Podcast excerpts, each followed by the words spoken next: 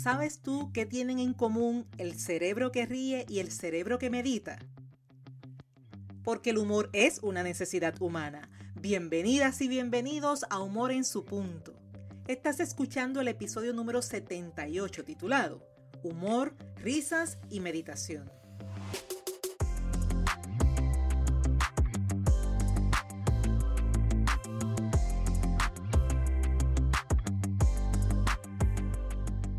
Humor en su punto es un espacio, ese en el que recuerdas que todos los seres humanos, incluyéndote a ti y a mí, poseemos la capacidad para desarrollar el buen humor.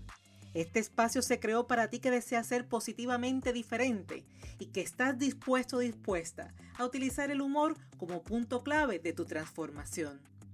Te habla Esther Quintero, doctora en psicología clínica, oradora transformacional centrada en el humor terapéutico y la autora de tres libros, siendo el más reciente Captura el Enfoque. Si eres parte de esta tribu, si nos has escuchado anteriormente y estás de acuerdo en que aporta contenido de valor, recuerda suscribirte en la plataforma de tu preferencia, asignar una valoración de 5 estrellas, a la vez que dejas tu comentario indicando cómo humor en su punto ha sido útil para ti. Y justo para ti, para ti que nos escuchas desde Spotify y has preguntado cómo puedes valorarnos con las 5 estrellas, pues buenas noticias, porque ya es posible. Solo tienes que buscar humor en su punto y bajo la descripción encontrarás el espacio para hacerlo. Y sabes que, desde ya te doy las gracias. Y para completar te invito a conectar conmigo a través de las redes sociales, donde me consigues como Esther Quintero así como escribirme un correo electrónico a dra.esterquintero.gmail.com. En este episodio te ayudaré a explorar el potencial del humor, la risa y la meditación. Repasamos la definición de los tres conceptos y establecemos sus semejanzas. Conoce cuáles son las ondas cerebrales que se generan en ambas estrategias y evalúa las recomendaciones establecidas para integrar el humor en la meditación. Con ello en mente, a ti que estás interesado interesada en desaprender, aprender y emprender, es ahora. Cuando con mente alerta y receptiva hablamos de humor, risas y meditación. ¿Te imaginas dos personas en el mismo lugar, en la misma sala, las dos dispuestas a meditar? Imagina que estas personas se sientan cómodamente. Espalda derecha, ojos cerrados, respiración profunda y mientras una menciona un mantra, la otra comienza a reírse a carcajadas. Raro, ¿verdad? Sin embargo, la razón por la que estas dos personas no podrían estar en la misma sala al mismo tiempo responde más bien al estilo en que ambas meditan. Sería algo así, muy similar a dos personas que se encuentren en el mismo lugar con la intención de cantar y mientras una canta, en mi viejo San Juan, del compositor Noel Estrada, así de forma delicada y con sentimiento patrio, la otra, a viva voz canta, que la vida es un carnaval, del compositor Víctor Cruz y con la energía de Celia Cruz. ¿Lo puedes imaginar? No es cantar, sino la selección de dos canciones diferentes, lo que no permitirá que funcionen al mismo tiempo en el mismo lugar. Sin embargo, hay otras formas de unir estos dos estilos y te las presento al final en las recomendaciones. Para poner las cartas sobre la mesa y establecer de qué estamos hablando, ¿qué te parece si retomamos la definición de humor? Si eres parte de Humor en su punto y escuchaste el episodio número uno titulado Se llama humor y es terapéutico, podrás reconocer cuando te digo que el humor es un estado de ánimo, y que ánimo implica energía, implica actitud, intención, voluntad, disposición. Que el humor es esa actitud positiva, esa disposición al cambio y sobre todo esa intención de bienestar que te propones ante las situaciones diarias y de la vida misma. Asimismo, el humor es pieza clave para enfrentar esa realidad y obtener de ella el mejor resultado obtener experiencia y ganar aprendizaje. Palabras claves. Intención, decidir, ver y trabajar las cosas de una manera determinada y positiva porque tendrás muchas formas de ver las cosas. Y en la vida predominan formas que promueven el bienestar, así como formas que promueven el malestar. En este caso, tu intención ha de estar en seleccionar el bienestar. Es esa intención de bienestar lo que hace del humor una filosofía de vida. Ahora hablemos un poco de la risa. Ya sabes que el humor es un estado de ánimo. Ahora recordemos que la risa por su parte es la respuesta fisiológica. Una persona que está disfrutando un momento de humor lo manifestará en el cuerpo mediante la risa. Es muy similar a cuando una persona experimenta tristeza y lo manifiesta a través del llanto. Hay personas que tienen humor y no ríen, así como personas que se sienten tristes y no lloran. ¿Por qué? Porque no es una obligación, sino un complemento en ambos casos. La risa presenta grandes beneficios físicos y emocionales, y es por eso que cuando tu humor está acompañado de momentos de risas, mi hermano, mi hermana, la ganancia es doble. Y cuando el humor no es casualidad, sino decisión, hacer uso de la risa permite obtener beneficios aún cuando las circunstancias son retantes.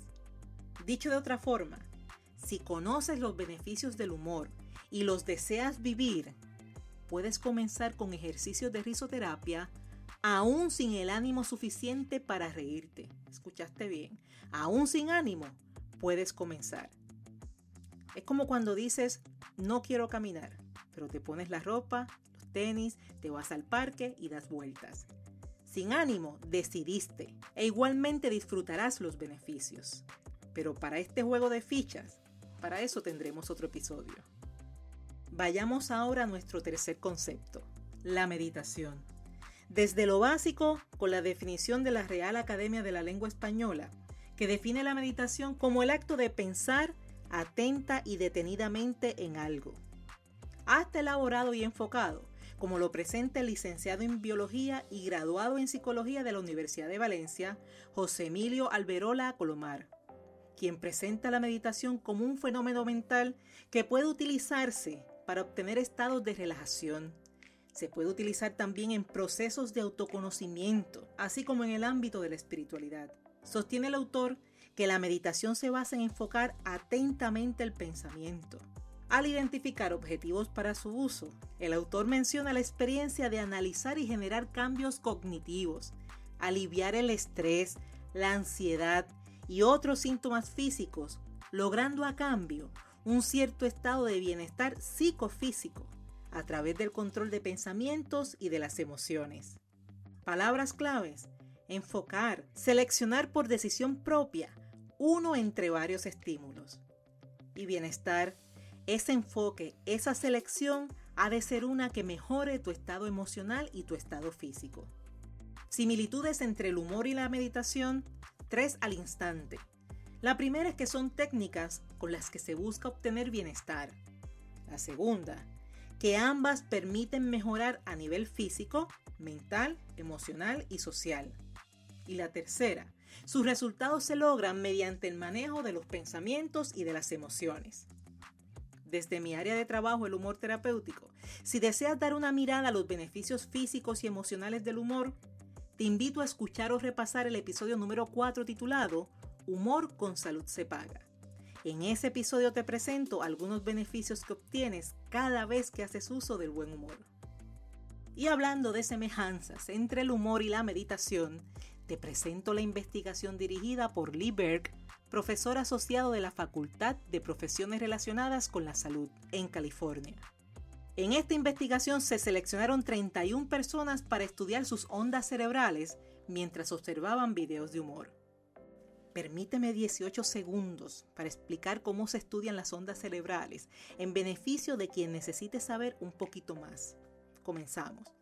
Para estudiar las ondas cerebrales se utiliza un electroencefalograma, que es el sistema que registra la actividad cerebral. Para ello, te colocan unos sensores en el cuero cabelludo y gracias a esos sensores se pueden ver esos potenciales eléctricos en forma de onda. Seguimos. Entre los resultados de la investigación se establece que los cerebros que observaron videos con humor presentaron niveles altos de las ondas gamma, que son las mismas ondas que se producen durante la meditación.